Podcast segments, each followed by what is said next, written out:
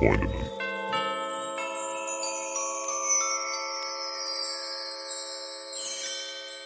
Max? Ja. Wie viel Eifersucht ist eigentlich gut? Keine Eifersucht ist gut. Wirklich? Also ich frage mich so ein bisschen. Alles hat Vor- und Nachteile. Was ist was der ist Vorteil? der Vorteil von Eifersucht? Dass der Sexdrive richtig angekurbelt wird. Weil wenn du dir jemandem nicht ganz sicher bist, hast du richtig Bock mit dem zu schlafen. Oh, das ist immer. Ja, so funktioniert unsere Welt. Und so funktioniert unser evolutionär geprägtes Gehirn. Ja, leider.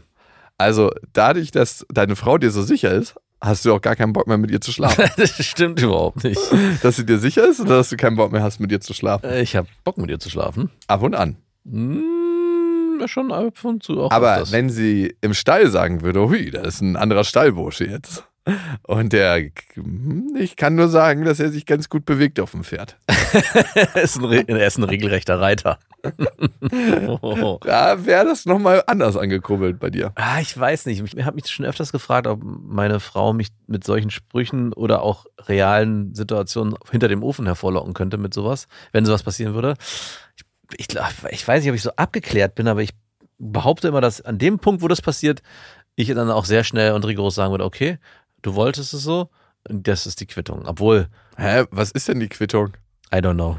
Dass du dann irgendwie auch auf dem Reiterhof auch auftauchst mit deinen engen Hosen Also, und auf ich irgendeinem meine, Pferd rum. Du redest jetzt von Eifersucht. Ich bin jetzt schon den Schritt weit, nächsten Schritt gegangen. bist, ah, okay, du hast von einem anderen Stallburschen erzählt. Dann habe ich ja den Freifahrtschein und kann dich betrügen. Nee, genau. Hier ich, ist ja, nee, so, nein, nicht. Ich habe nur kurz von einem Neuling im Stall erzählt. Also ich bin äh, schon den Schritt weitergegangen, dass sie, dass sie mit jemandem fremdgegangen ist. Und da bin ich, glaube ich, oder rede ich mir ein, dass ich dann sehr rigoros, okay, alles klar, dann war es das aber auch. Und hier wird nichts mehr. Was? Du Ja, schießt nur mit Ja, Platzpatronen. wahrscheinlich schon, ne? Ja, okay, und jetzt, was sollen wir machen? Wie, wie soll ich mein Leben in den Griff Alles wie bekommen? bisher. es bleibt, es bleibt alles gleich. Nur du bist jetzt, Und jetzt ab nach oben mit dir in dein Zimmer. Äh, mein Zimmer ist unten. Dann nach unten. ich brauche mehr. Ja, gut. Also es steigert auf jeden Fall den Sexdrive und Ja. man muss immer gucken, wie weit ist die Eifersucht aufgedreht. Sind Frauen und Männer unterschiedlich eifersüchtig? Was meinst du? Nee, ich glaube, das ist ziemlich gleich. Tatsächlich, wenn es sexuellen Betrug gibt, da reagieren beide gleich drauf. Aber es sind unterschiedliche Gehirnareale aktiv bei Frauen und Männern, wenn sie eifersüchtig sind. Mhm. Bei Frauen ist es eher die obere Temporalfurche und die wird assoziiert mit sozialen Beziehungen. Und bei Männern ist es die Amygdala und der Hypothalamus, Regionen, die mit aggressivem und sexuellem Verhalten in Verbindung gebracht werden. Mhm. Also, wenn man dem Gehirnscan glauben mag, sind Männer eher eifersüchtig, wenn es so um sexuelle Kontakte geht Das glaube ich sofort. und Frauen eher, wenn es um emotionale Kontakte geht.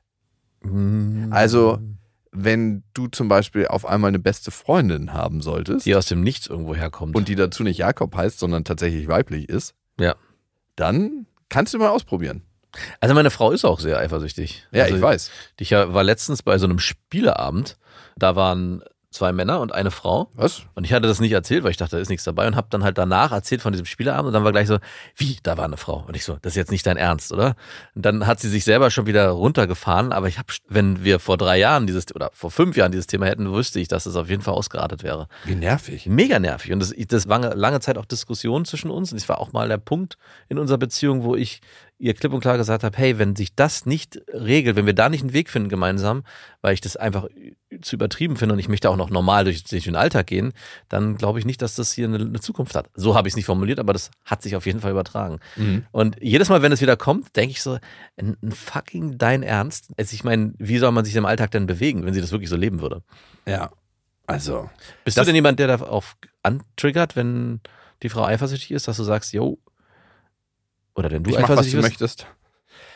Äh, Also, bei mir gibt es so einen Unterschied zwischen, bei manchen Frauen bin ich eifersüchtig, bei manchen nicht. Und Mhm.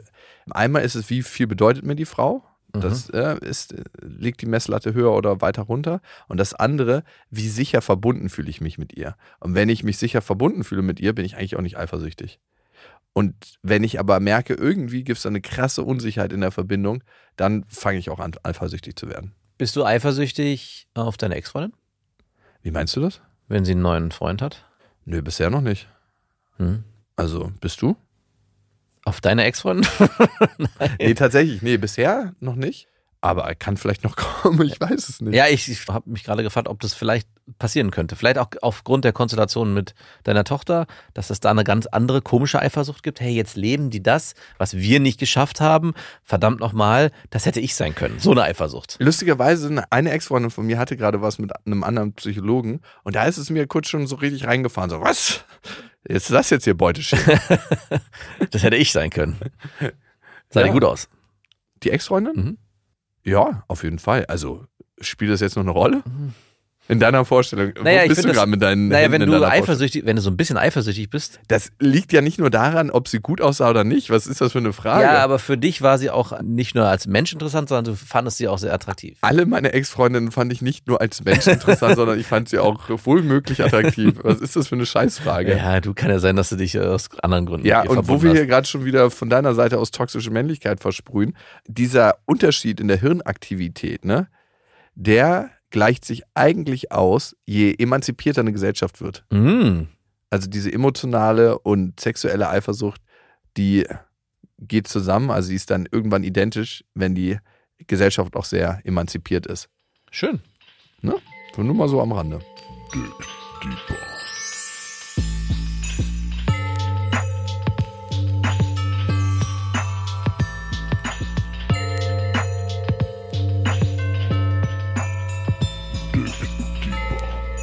besten Freundinnen